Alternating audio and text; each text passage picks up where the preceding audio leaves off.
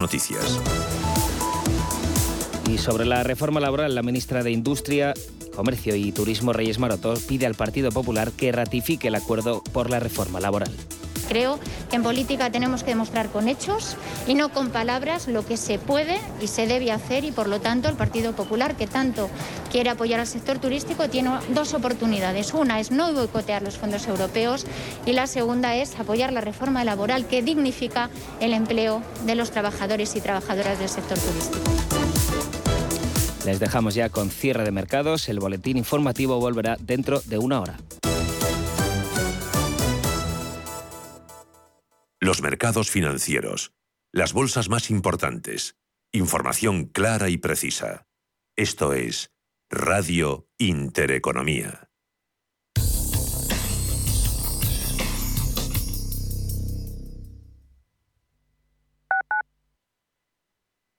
Urbanitae es una nueva plataforma de inversión inmobiliaria que te permite invertir a lo grande con cantidades pequeñas. Uniendo a muchos inversores, logramos juntar el capital suficiente para aprovechar las mejores oportunidades del sector. Olvídate de complicaciones.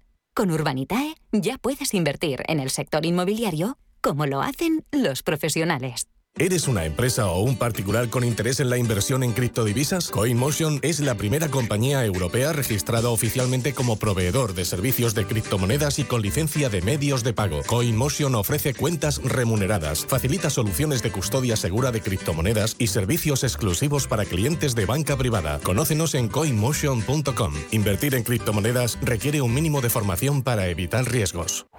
¿A dónde vas a llegar con tu jubilación? Hasta donde quieras. Mafre presenta el programa Tu Futuro, la gestión de planes de pensiones que se adapta a ti. Ahora, hasta con el 4% de bonificación por traslado. Consulta condiciones en mafre.es. Mafre, empresa colaboradora con el programa Universo Mujer. Estamos en constante cambio. El mundo cambia. Cambia nuestro entorno. Cambios que nos hacen reflexionar. Cambios que nos hacen apostar por fórmulas diferentes. En la radio apostamos por el sector inmobiliario. Súmate al cambio con IDE Inmobiliario. Cada jueves de 11 a 12 de la mañana con Elena Fraile en Radio Intereconomía. Nos sumamos al cambio.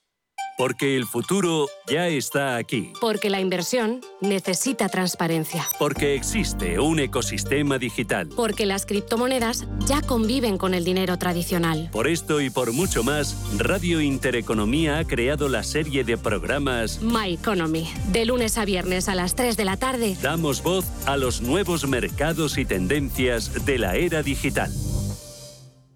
Radio Intereconomía.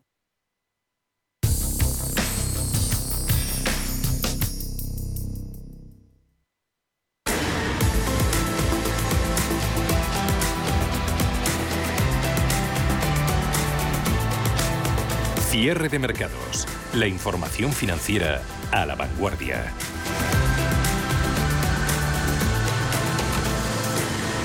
Bolsas europeas han estrenado la semana en positivo y no cuentan con la referencia de mercado americano cerrado por festivo. IBEX eh, subiendo ahora mismo un 0,42%, 8.800 43 eh, puntos dentro del selectivo. Ahí sigue Sabadell despuntando con subida que por momentos supera el 4% gracias a varios informes de bancos de inversión muy positivos con el valor. Otras entidades financieras también subiendo y recuperando fortaleza. Caso de Bank Inter. Hoy hemos conocido, sirve de gasolina la renta variable europea, importantes referencias macro en China, ese PIB del cuarto trimestre se ha situado por encima de lo esperado, mientras que en el conjunto de 2021 la economía del gigante asiático creció un 8,1% frente al 8% esperado, muy por encima del objetivo del gobierno de Pekín. Sin embargo, datos de diciembre muestran allí un frenazo importante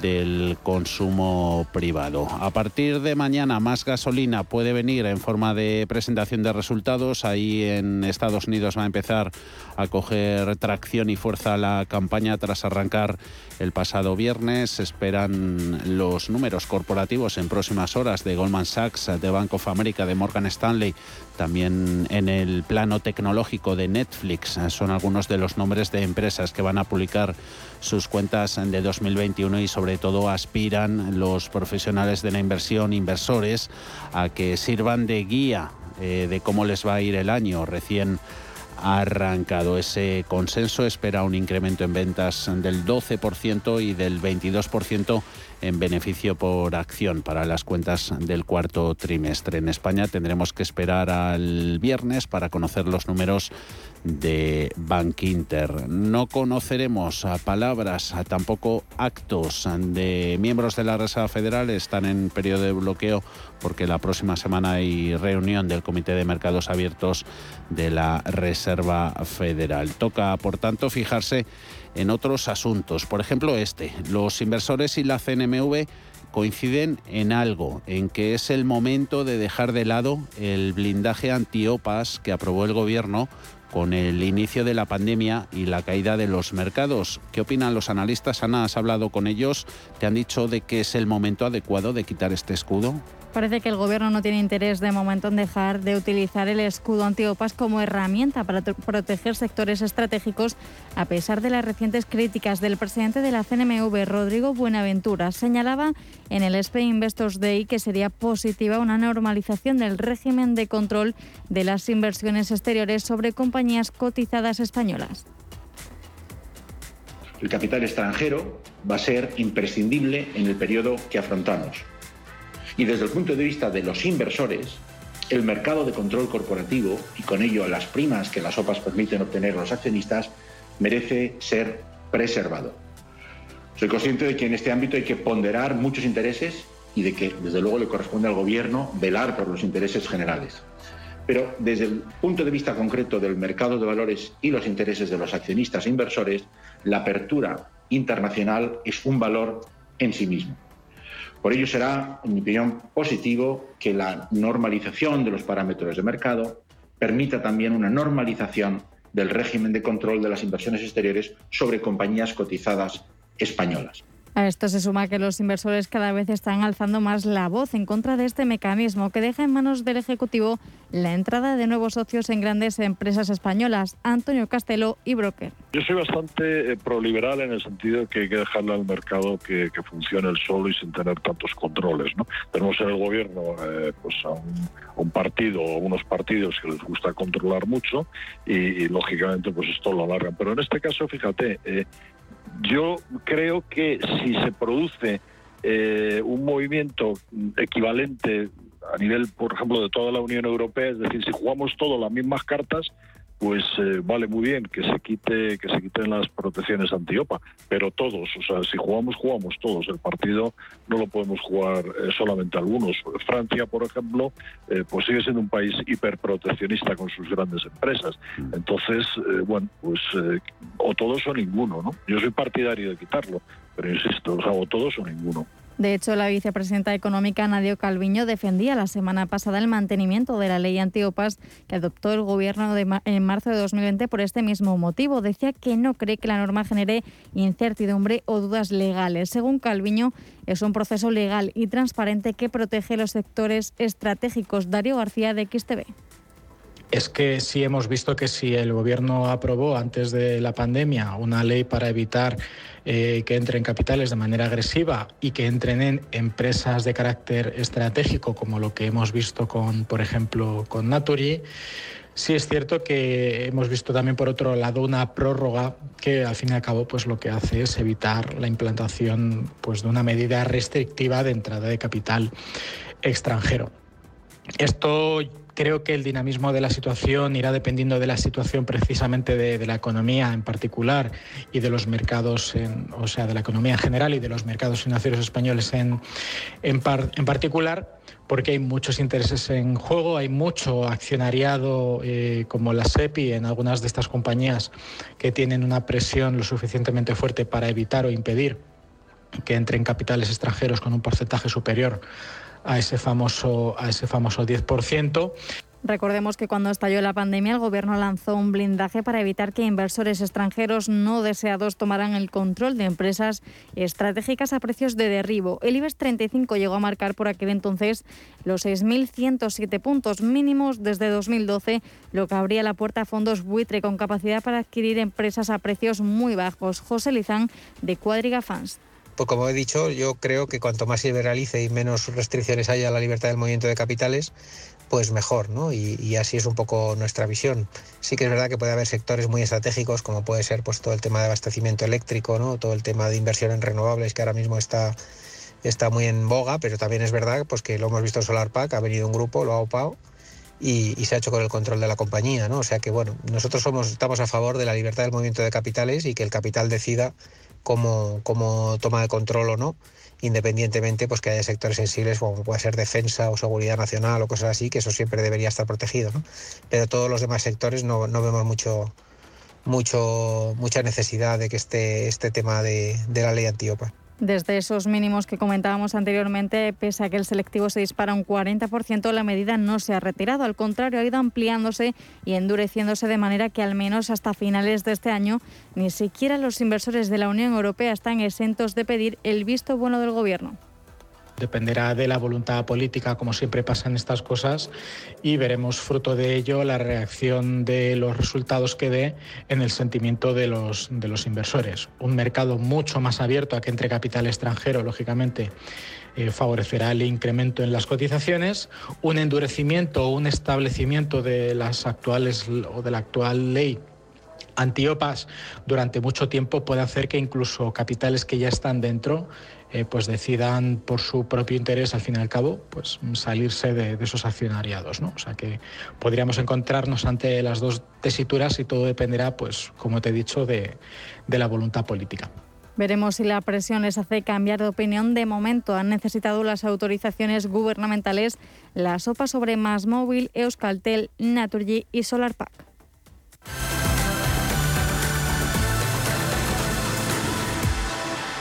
Saludamos. En el análisis de los próximos minutos va a estar con nosotros Alberto Salgado, es director de inversiones de banca privada del grupo Caja Rural. Alberto, muy buenas tardes.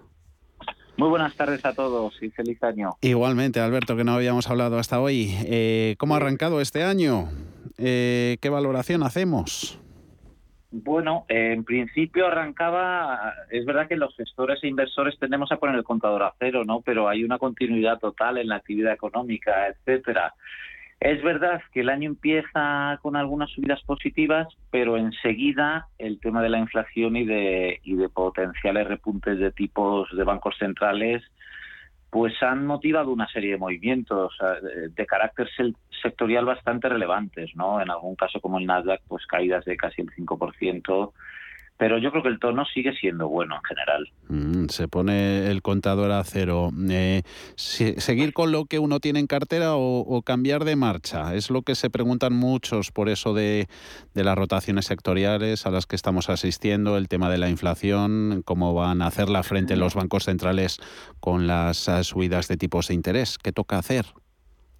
Bueno, parece, yo creo que cada vez más claro que, el sesgo de la política monetaria va a cambiar en breve, ¿no? Una política menos laxa. Eh, diría que hasta el momento actual tenemos unas políticas monetarias ultra laxas, pues los bancos centrales mantienen tipos en mínimos históricos y continúan comprando muchos activos y hemos alcanzado cierto nivel de normalidad en la actividad económica que yo creo que hace aconsejable disminuir estímulos y más cuando tienes las inflaciones subyacentes mm. es pues claramente por encima de los objetivos. Ya no me refiero a la general, es que la subyacente se está viendo muy arriba en algunos países. Mm. Sabemos que, históricamente renta variable bolsas han logrado retornos positivos a pesar de, repuntes en los tipos de interés reales cuando el crecimiento económico ha sido positivo. ¿Esta vez em, puede ser distinto?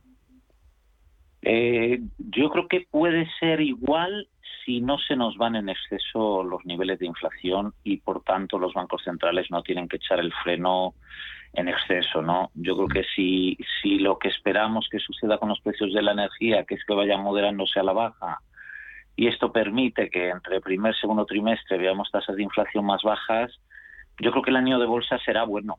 Eh, si por el contrario vemos que se enquista la, la inflación y que los bancos centrales pisan el acelerador en lo que es subidas de tipos en Estados Unidos, reducción de estímulos en Europa, ahí la bolsa va a sufrir más, está claro. Pero, pero en general nosotros nos decantaríamos por el primer escenario, con un tono macro todavía positivo y el mercado tiene cierta confianza en que la inflación tiende a moderarse si nos fijamos en los swaps de inflación, que es en definitiva lo que están descontando los inversores a futuro.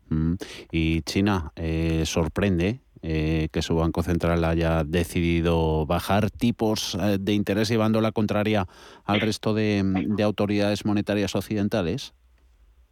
Bueno, también es verdad que no bajaron cuando cuando el, año 20, ¿no? Entonces tienen una dinámica bastante distinta. En ese sentido, eh, esta escasa correlación es positiva para un inversor, ¿no? Cuando está correctamente diversificado, pero es cierto que China tiene un ciclo distinto, ¿no? Van a otra velocidad eh, y tienen algunos sectores con problemas que quizás aconsejen bajar tipos. No tienen un problema de inflación tan galopante como desde luego tenemos en la eurozona o en Estados Unidos.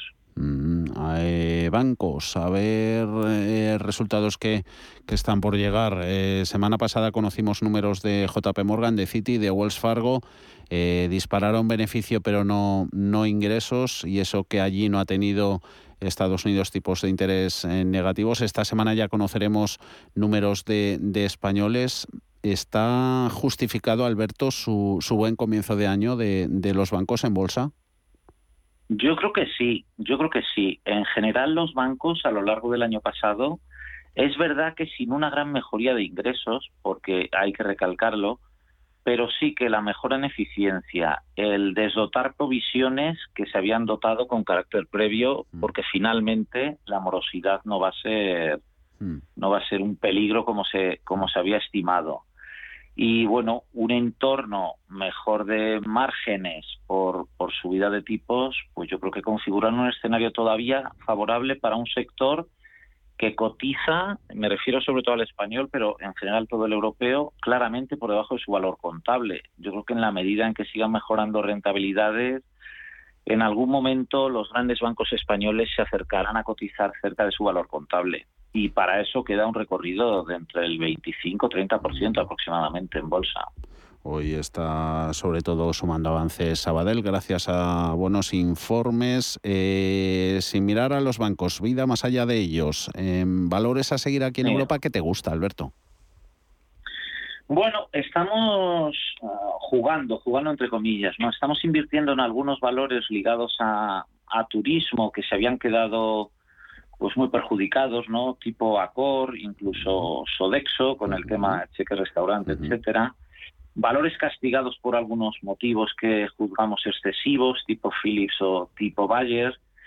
Y bueno, estamos entrando también en algún valor europeo que, que, gustándonos mucho no nos había dado opción el año pasado, que es ASML, por ejemplo. Teníamos Infineon, son un poco distintas, pero bueno, dentro de la misma temática.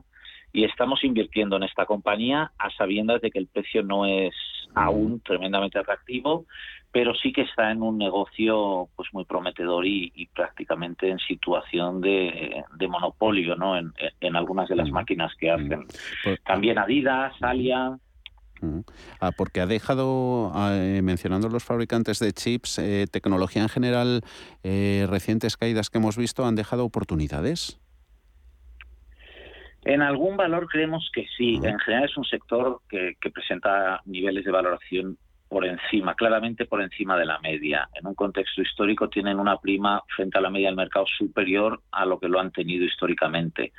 Pero hay una parte de la tecnología que está para quedarse. No solo ha sido una rotación hacia lo que denominábamos los sectores favorecidos por el teletrabajo, sino que en general yo creo que se está acelerando la digitalización y nosotros hemos comprado, el ejemplo que ponía con ASML, una extraordinaria compañía con situación monopolística muy favorable, y bueno, eh, respecto al precio, no siendo un chollo, tenemos que ser objetivos, ¿no? Queríamos entrar en este sector para ganar en diversificación y porque, bueno, será líder a futuro, ¿no? En este proceso de mayor digitalización, pero es verdad que no encontramos chollos en el sector tecnológico. ASML, la tenemos aquí abierta en pantallas, llevándose hoy una subida del 2,4%. Alberto Salgado, director de, de, inversiones de banca privada del Grupo Caja Rural, como siempre, nos encanta oírte. Hasta la próxima, buenas tardes. Muchas gracias, un, un placer, buenas tardes a todos. Mercados en directo. ASML Holdings, el valor que más eh, sube dentro del Eurostox 50, pero casi le superan en revalorizaciones dos representantes de la industria del lujo, muchos titubeos en la misma. Hemos visto en las dos primeras semanas de negociación de este año, subiendo Kering un 2,8, 2,4 Esilor Lusótica, luego picoteando también inversores en alguna farmacéutica, caso de Sanofi un 1,9% en los 92,32. Caídas en el índice PAN europeo que están en Philips, en Daimler, Prosus, BMW, Volkswagen tres fabricantes de coches en los que las pérdidas hoy rondan el medio punto. En IBEX, esos mayores avances en dos títulos bancarios, a Sabadell a golpe de informes de banca de inversión ganando un 4,7%, un 4 para Bank Inter. Esta semana conoceremos sus eh, resultados, subiendo Naturgy, Indra y Amadeus más de 2%. En el otro extremo, lado de las caídas, Recogida hoy de beneficios en Grifols, 2,6, pierde un 1,24 la acción de AENA. IBEX 35 eh, enfilando estos últimos minutos de negociación, lo hace con poco movimiento, volumen resentido, se nota hoy en general en Europa por la ausencia de negociación en Estados Unidos, IBEX en 8.800 50 puntos. Mayores subidas en Europa son cercanas al 1% en bolsa francesa, CAC 40 en 7.212. También en el mercado de Londres, FT100 en 7.611, ganando Eurostox un 0,8 hasta los 4.306. y de gestión, asesoramiento, fondos de inversión. Hoy en nuestro consultorio de lunes va a estar con nosotros José María Luna de Luna y Sevilla, asesores patrimoniales y ya están nuestras líneas y canales de contacto abiertos. 91 533 18 51 o 609 22 47 16 para las notas de voz y WhatsApp. El suelo se mueve bajo nuestros pies y parece que no hay otra salida. De lunes a jueves, consultorio de bolsa y fondos de inversión en cierre de mercados. Con Javier García Viviani, Radio Intereconomía. Sigue el debate y la negociación sobre la propuesta que la semana pasada presentó el Ministerio de Seguridad Social para modificar el sistema de tributación de los autónomos. Desde las 4 de la tarde se está celebrando una nueva reunión entre Gobierno y las asociaciones de autónomos para tratar de alcanzar consenso y limar discrepancias. En la tertulia nos han manifestado que ven pocas posibilidades de alcanzar un buen acuerdo nuestros tertulianos. El principal punto de debate, que a partir de ahora se tengan en cuenta, Alma, los rendimientos en lugar de los ingresos. ¿En qué punto están esas negociaciones? Cuéntanos. Pues la propuesta del Ministerio se basa de momento en 13 tramos con cuotas en función de los ingresos reales del trabajador autónomo con una cotización mínima de 183 euros mensuales frente a los 295 actuales. Según el ministro José Luis Escriba, el objetivo de este cambio es reducir la desigualdad entre quienes tienen más y menos beneficios, ya que muchos autónomos podrán ver rebajada la cuota actual. Los que tengan que verse obligados a subir la cuota es porque pueden hacerlo, dice él. También asegura el titular de Inclusión y de Seguridad Social que este asunto ya está acordado en el Pacto de Toledo. Lo escuchamos y estamos a la espera que a partir de la propuesta que nos planteemos nosotros eh, nos digan ellos cómo cada una de las asociaciones cómo creen que debe ajustarse eh, manteniendo por supuesto el, principio de que esto está ya acordado con todos ellos que es que los autónomos y, y, es una recomendación del Pacto de Toledo es un hito del Plan de Recuperación y Resiliencia y es un elemento absolutamente de sentido común de que los autónomos igual que los asalariados deben cotizar por sus ingresos reales, que son sus ingresos fiscales. A pesar de que la negociación viene de largo, las asociaciones de autónomos se han sentado hoy en la mesa con mejoras. A UPTA le gusta cómo suena la música, pero pide que esté más afinada. Su propuesta de tramos contempla 10 en lugar de los 13 que ha puesto sobre la mesa el Ministerio. Además, piden una bajada contributiva a los más de 1.400.000 trabajadores autónomos que ganan menos de 20.000 euros anuales una vez liquidado el pago de impuestos. Se pide que en lugar de pagar 295 euros pasen a una cuota de 183. El resto, los que tienen unos rendimientos de trabajo de más de 20.000 euros anuales una vez liquidados impuestos, tendrían, dice el presidente de UPTA, Eduardo Abad, que poder hacer frente a un incremento que además les beneficia a futuro. Aquellos autónomos que tienen unos rendimientos por encima de los eh, 20.000 euros anuales, pues eh, no debieran de tener ningún tipo de dificultad para que tuvieran un incremento pequeño, pero un incremento en las cuotas anuales. Pero sobre todo nos centramos en el incremento que deben de sufrir eh, aquellos autónomos que tienen rendimientos netos por encima de 30.000 euros. Considera Abad en declaraciones a cierre de mercados que en el sistema de pago de impuestos por parte de los autónomos en España, con sus imperfecciones, funciona mucho mejor que el de otros países del entorno, teniendo en cuenta que nuestro país tiene un fuerte sistema de seguridad social. Nuestro sistema es un sistema que es objeto eh, de estudio por parte de otros países europeos, pero porque nuestro sistema de protección social es uno de los mejores y más avanzados del mundo. Y esto eh, viene siendo así a lo largo de estos últimos eh, 30 años. Y por lo tanto lo que tenemos es que defender eh, cada vez más nuestro sistema público, protegerlo, mejorarlo y mejorar la situación de coberturas de nuestro colectivo mucho menos le gusta la reforma del pago de impuestos por parte de autónomos a ATA. Su presidente Lorenzo Amor se muestra en contra de la propuesta del ministro Escriba porque considera que no es progresista que se tengan en cuenta los rendimientos. Dice que es injusto que las cuotas se establezcan en función de los ingresos una vez restadas las deducciones, ya que a su juicio se perjudica de forma clara aquellas actividades con pocas desgrabaciones. Eh, fijar eh, los ingresos reales eh, de los autónomos en los rendimientos netos es no fijarlos sobre la capacidad económica y genera desde luego una distorsión tremenda entre autónomos, porque hay autónomos que tienen capacidad de deducción de gasto y hay quien no tiene capacidad de deducción de gasto. Según sus datos, a la mitad de los autónomos les van a subir la cotización un 20%, 700 euros al año, y a la otra mitad de los autónomos se les bajará solo un 5, 144 euros al año. La música no nos gusta y no nos gusta nada. Por tanto, si no nos gusta la música, el gobierno se ha comprometido en mandarnos un texto. Eh, estamos convencidos que no nos va a gustar la letra. Mm, por nuestra parte, vamos a presentar las alegaciones correspondientes.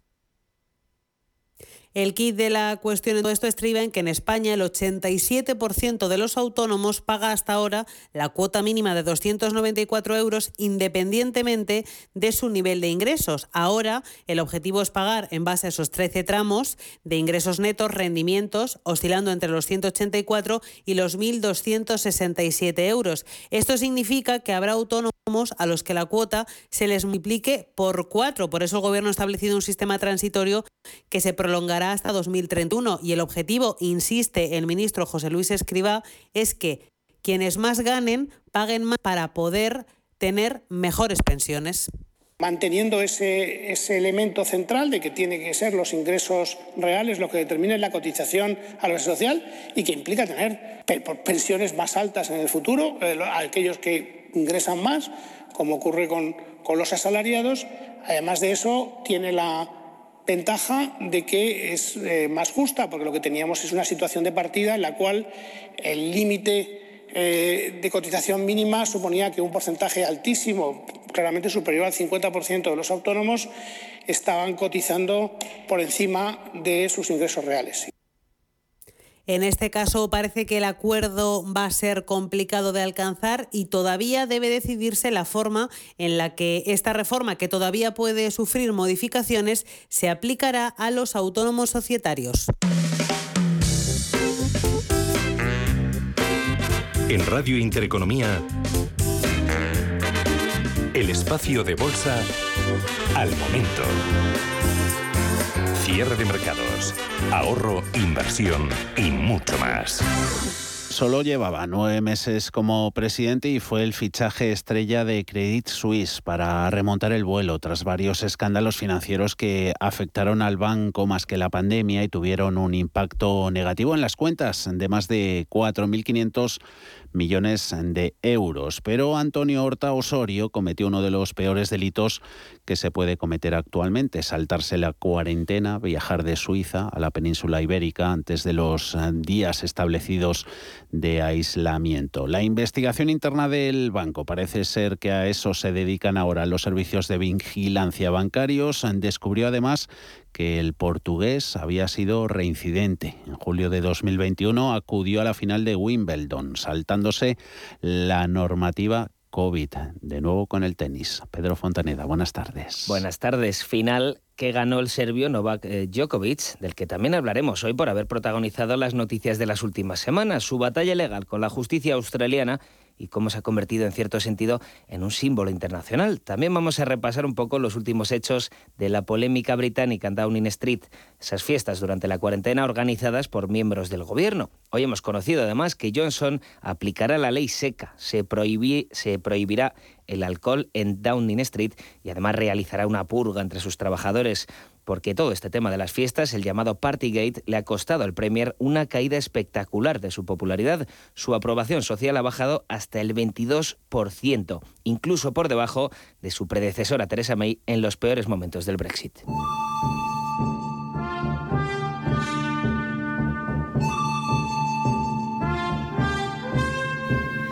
Pero vamos por partes, para repasar a estos tres personajes públicos y cómo están siendo castigados por saltarse restricciones sanitarias. Empezamos por Horta Osorio, el banquero de origen portugués que hasta hoy presidía el banco Credit Suisse. Como decíamos en diciembre, viajó a la península ibérica en su jet privado para realizar negocios, saltándose la cuarentena suiza que le requería 10 días de aislamiento entre un viaje y otro. Y el pasado julio se saltó las restricciones británicas al asistir a la final de tenis de Wimbledon sin haber realizado una cuarentena obligatoria.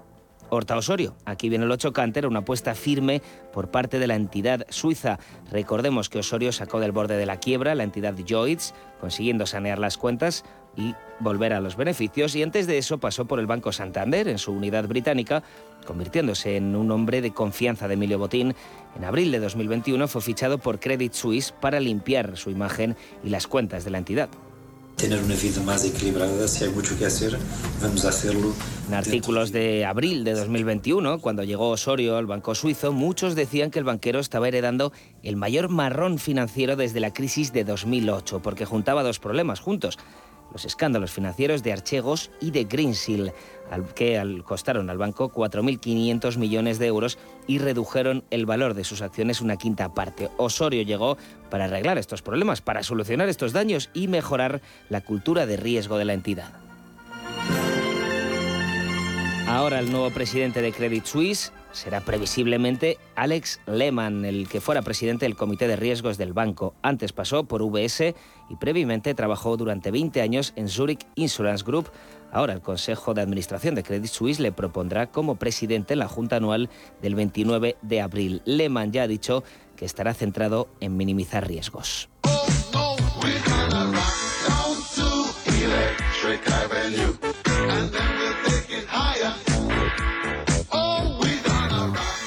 La pandemia ha jugado contra Osorio. Me viene una pregunta. ¿En España ocurriría lo mismo? ¿Una entidad o una empresa atacaría así a su cúpula por no acatar las normas alrededor del COVID? Está siendo interesante ver casos así por las implicaciones políticas y económicas que hay detrás. Por ejemplo, en el caso de Boris Johnson, el, primer ministro británico, tras una semana horrible es consecuencia de las fiestas que realizaron varios políticos del gobierno durante la cuarentena obligatoria por COVID. Y hablamos de la primera, la de el hashtag Quédate en casa. Para callar todas esas voces que piden su dimisión, el Premier ha anunciado que prohibirá el alcohol en Downing Street. Y eso que en Reino Unido es un país pues muy aceptante con las bebidas espirituosas y también en su clase política. Es el país con el índice de consumo de alcohol más alto del mundo y de hecho muchísimos políticos han usado el alcohol como reclamo en pasadas elecciones. Escuchamos un ejemplo.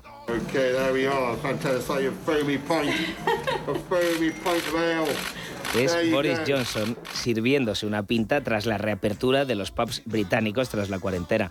Lo celebró bebiéndose una pinta entera en pocos segundos ante las cámaras y haciendo bromas. Por este tipo de cosas, vemos que el problema para los británicos no es que se pueda beber en el Parlamento o en Downing Street, sino que se hiciesen fiestas mientras obligaban al resto de británicos a estar en sus casas.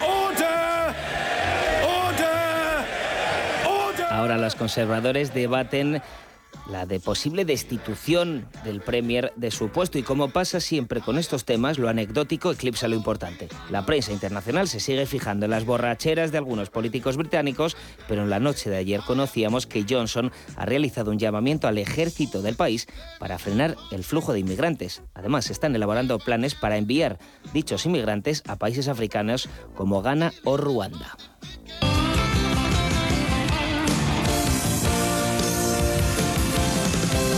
Tercer integrante de este trío Calavera tenemos al tenista Novak Djokovic. Invite him to come and they trap him and put him in the jail, trying, trying to put him on his knees. But it's not possible. With Serbia, we are very proud Balkan somos ah, serbios, dice el padre de Novak Djokovic, que ha conseguido, junto al resto de su familia, que el tenista sea visto como un símbolo de libertad en buena parte del mundo. El serbio fue deportado ayer de Australia, no podrá defender el Open de ese país y hoy hemos conocido además que Francia no va a permitir que el tenista participe en el Roland Garros, ya que los participantes pues tienen que tener la pauta completa de vacunación contra el COVID. Un problemón que tal vez le cueste al serbio otro problemón, con sus patrocinadores. Lacoste, por ejemplo, ya ha avisado, el primero de ellos, que revisará el contrato ante la pérdida de posibles campeonatos del tenista.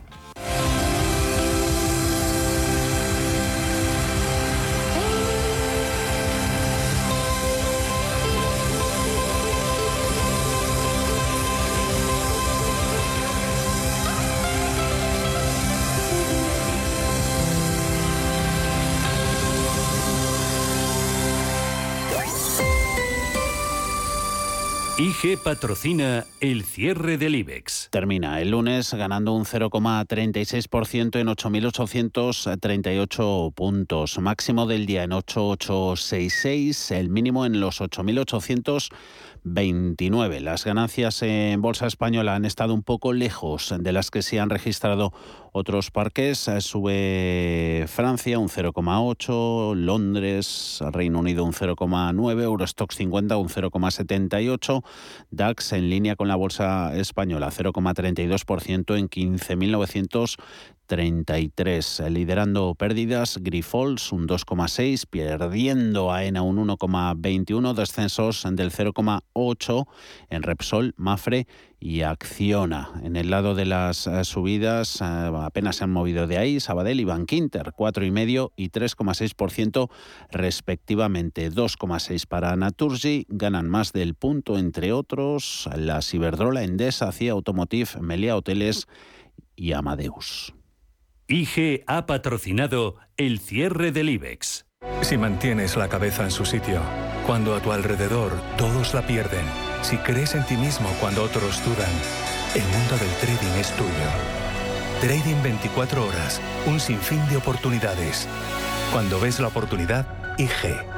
Todas las operaciones conllevan riesgo. 76% de las cuentas de inversores minoristas pierden dinero en la negociación de CFD con este proveedor. Debe considerar si comprende el funcionamiento de los CFD y si puede permitirse asumir un riesgo elevado de perder su dinero.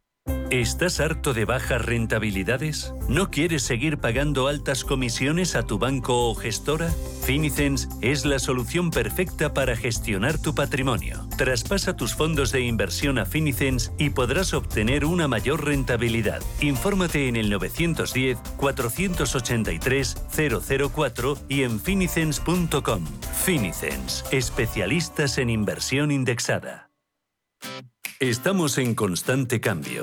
El mundo cambia. Cambia nuestro entorno. Cambios que nos hacen reflexionar. Cambios que nos hacen apostar por fórmulas diferentes. En la radio apostamos por el sector inmobiliario. Súmate al cambio con IDE Inmobiliario. Cada jueves de 11 a 12 de la mañana con Elena Fraile en Radio Intereconomía. Nos sumamos al cambio. Si mantienes la cabeza en su sitio, cuando a tu alrededor todos la pierden, si crees en ti mismo cuando otros dudan, el mundo del trading es tuyo. Trading 24 horas, un sinfín de oportunidades. Cuando ves la oportunidad, IG. Todas las operaciones conllevan riesgo. 76% de las cuentas de inversores minoristas pierden dinero en la negociación de CFD con este proveedor. Debe considerar si comprende el funcionamiento de los CFD y si puede permitirse asumir un riesgo elevado de perder su dinero.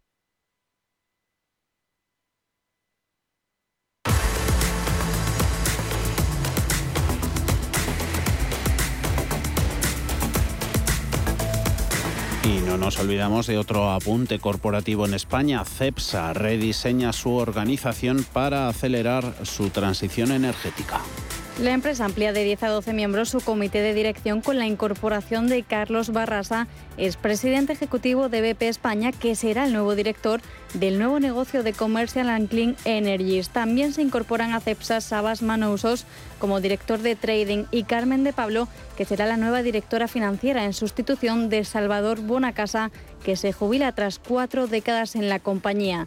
CEPSA contará además con dos nuevas áreas de negocio, la de Mobility and New Commerce, que gestionará la transformación del negocio de movilidad de la compañía, construyendo el liderazgo en movilidad eléctrica y desarrollando soluciones digitales de New Commerce que aprovechen la red de clientes y estaciones de servicio de la empresa. Y otra será la de Commercial and Clean, que dará servicio a negocios B2B en segmentos como industria, agricultura, aviación, lubricantes, asfaltos, gas y electricidad y desarrollará soluciones de descarbonización para sus clientes mediante la creación de cadenas de valor de negocios de biocombustibles, hidrógeno y energías renovables.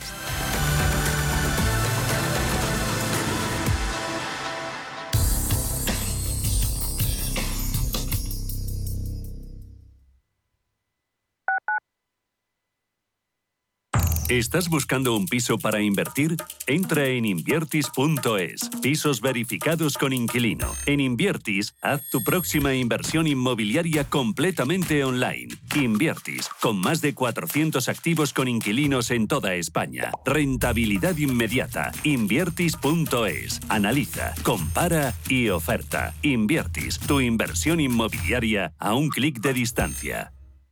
Hijo mío, algún día todo este campo de olivos, después de descubrir que tendrás que pagar lo que le debía la cooperativa de hace meses y te pelees con el del terreno de al lado que movió la linde unos metros sin que nadie se enterase, será tuyo.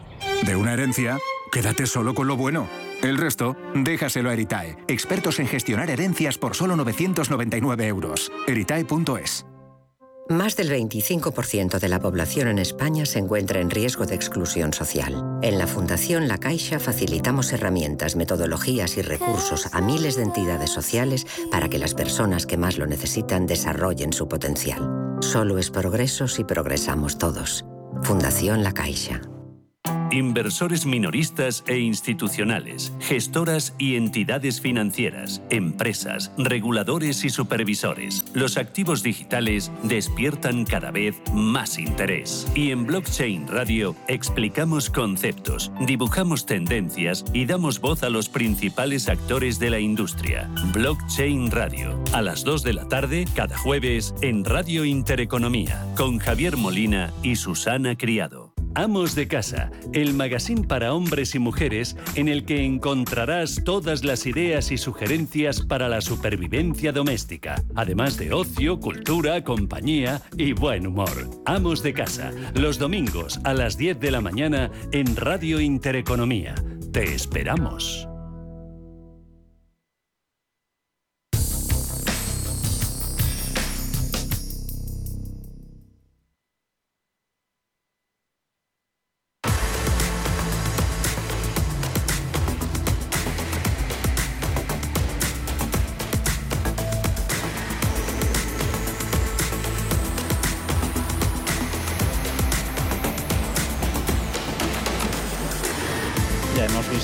Tono generalizado positivo con el que han dado carpetazo a la negociación de esta primera sesión de la semana los mercados europeos. Hora de fijarnos en oportunidades y pistas técnicas que nos dejan los gráficos. Examen, un valor y un índice. Como siempre, Ana, cuéntanos. Hoy hemos hablado con Javier Alfayate, gestor del fondo GPM Gestión Global, y nos decía que él apostaría por sectores más defensivos, tradicionales y value, más orientados a altos dividendos con bancos, financieras, aseguradoras y con esto se beneficiaría el Eurostox 50 y el CAC 40, índices más bancarizados, incluyendo ahí al IBEX 35. Así pues, el Eurostox, mientras no pierda el 4.217 en semanal, eh, podría seguir oscilando, eh, yéndose a, su zona de resistencia en 4.365. Tiene el aspecto, el gráfico, de que va, a ser así, eh, salvo, como comentábamos al principio, esas, bueno, pues rotaciones que, por tanto, pues hay que tener en cuenta. Y sobre el SP500, 4.586 es la zona que no debería perder en semanal. Objetivo 4.775 como importante resistencia. Sobre valores se decantaría por Nordecos como Europris como acciones interesantes que pueden beneficiarse de este entorno. También Deutsche Börse, E.ON y RWE en Alemania que también pueden hacerlo bien. Si nos vamos al mercado eh, de París, pues eh, Orange valor clásico de dividendos que eh, parece que está por fin haciendo, terminando ese suelo para, empezar a subir. Eh, también y Vinci como constructoras, dos constructoras que están cerca de máximos, que también lo pueden hacer bien. Bueno, y sin olvidar Ipsos eh, del sector media, haciendo nuevos máximos históricos, pues también lo tendríamos en cuenta para hacer una cartera de cara a próximos meses. Índices y valores a tener en cuenta según el analista si tenemos en cuenta la rotación sectorial que estamos viviendo en estos momentos.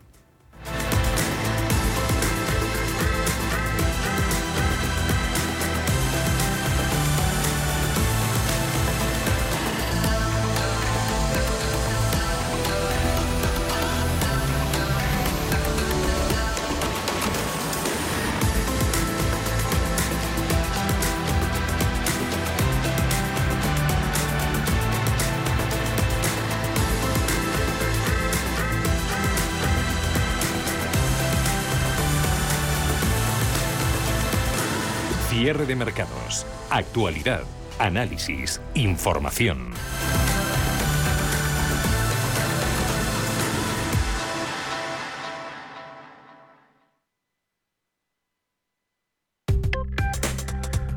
Crónica de criptodivisas. Otros activos, los cripto, a revista en los próximos minutos. Saludamos a Jorian Brewster, consejero delegado, cofundador en Etihub. Muy buenas tardes, Yori. ¿Qué tal? Buenas tardes, ¿me bien? Perfectamente. Tenemos caídas en Bitcoin del 1,9 y Ethereum del 3,20%, 3.224. ¿Cómo han empezado criptomonedas el año cuál es tu valoración del momento actual y luego segmentos que puedan tener más recorrido para los meses venideros. Trázanos el camino, Yori, cuéntanos.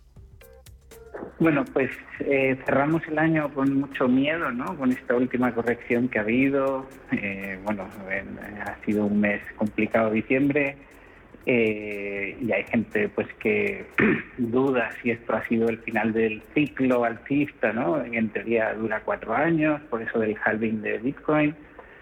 Yo personalmente creo que no, que no hemos acabado el ciclo todavía, que todavía por lo menos queda un estirón, porque sobre todo porque lo vemos que, que estas caídas que ha habido han sido de producto de que lo, el poco circulante, stock circulante que había en los exchanges, pues ha estado muy apalancado y ha habido una cascada de liquidaciones, no porque los holders hayan decidido vender. De hecho, el porcentaje de, de, todas las bitcoins y ethers, eh, digamos, holdeados a largo plazo es mayor o sea, no, no ha bajado en esta caída, sino al revés. O sea, los holders han comprado esta caída que ha habido en diciembre. ¿no? Entonces, todo eso me hace pensar que eh, pues no ven el fin, que esto haya sido el fin de ciclo, ni mucho menos, sino sencillamente pues se han aprovechado de una cascada de liquidaciones y el retail que ha sufrido esas liquidaciones pues está acojonado, pero,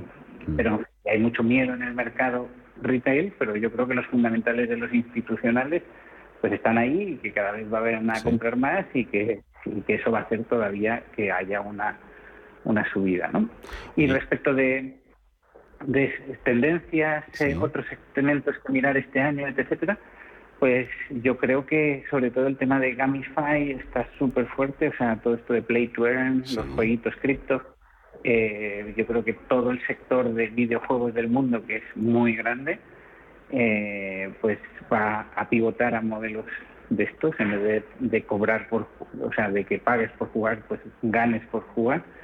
Y, y eso va a generar una demanda bestial de transacciones en muchas blockchains y las blockchains que consigan atraer a estos proyectos van a van a tener un año muy bueno aunque eh, al final Bitcoin Ether pues sufran de alguna forma un fin de ciclo que les lleve a una a un retroceso pues habrá blockchains que les irá bien que son las que estén posicionadas ahí y las otras eh, donde creo que hay muchos recorridos en el tema de, puentes ¿no? que hay, hay eh, cada vez vivimos una realidad en el mundo cripto más multi-chain, ya no solo hay Bitcoin y Ether, cada vez hay más, más blockchains en las que se están construyendo muchas cosas muy guays.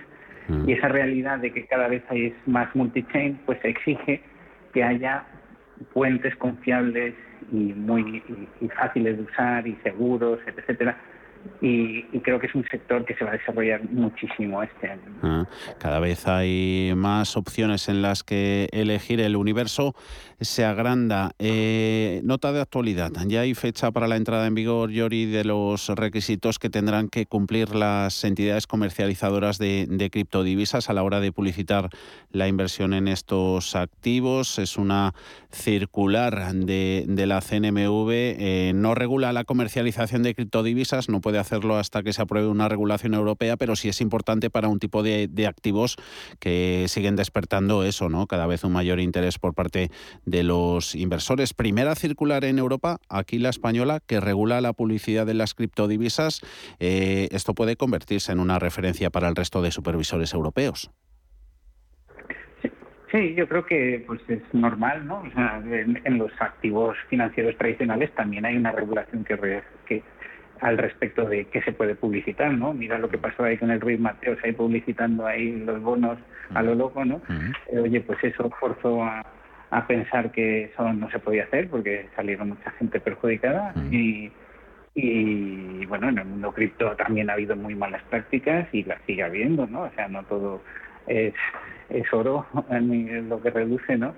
El, el, aquí ha habido muchos scammers, muchos influencers que, oh sí, este proyecto es lo mejor, no sé qué, no sé cuánto, y, y ellos básicamente son los que están vendiendo esos tokens que les dieron gratis, ¿no? Para que anunciaran eso y, y no es que creyeran en eso ni nada, ¿no? Sino sencillamente, pues que pues era una forma de enriquecerse a muy corto plazo a costa de sus seguidores, ¿no? Y, y yo creo que sí que es importante, pues que se ataque de alguna forma esas malas prácticas, haya un cierto control eh, sin que se les pase la mano, ¿no? Porque al final, oye, pues hay que poder dar a conocer este ecosistema eh, y, que, y, estaría muy mal capar el crecimiento de este ecosistema y que estemos en desventaja con otros otros países, porque al final aquí se está creando mucha riqueza y es muy importante que la economía española pues siga, eh, o sea, que no se pierda esta ola de innovación. Mm, muy importante y nos interesaba mucho tu punto de vista, Yorian Brewster, Ethic Hub. Como siempre, gracias, Yori, un abrazo.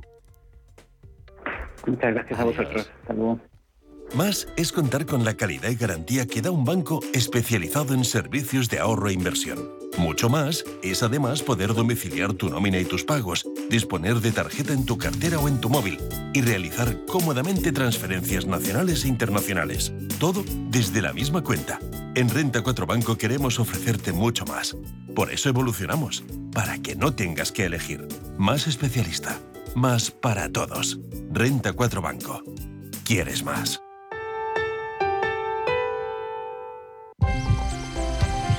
Escucha tu corazón. Acaricia tus sentimientos. Saborea la vida. Es tiempo de sentir. Provincia de Valladolid, en el corazón de Castilla y León. Mucho que ver contigo. Diputación de Valladolid. ¿Te interesan los mercados financieros? Descubre el mercado líder mundial en futuros y opciones por tamaño y diversidad de producto en la nueva zona CME Group de ebroker.es. eBroker, el broker español especialista en derivados. Producto financiero que no es sencillo y puede ser difícil de comprender. Inversores minoristas e institucionales, gestoras y entidades financieras, empresas, reguladores y supervisores. Los activos digitales despiertan cada vez más interés. Y en Blockchain Radio explicamos conceptos, dibujamos tendencias y damos voz a los principales actores de la industria. Blockchain Radio, a las 2 de la tarde, cada jueves, en Radio Intereconomía, con Javier Molina y Susana Criado.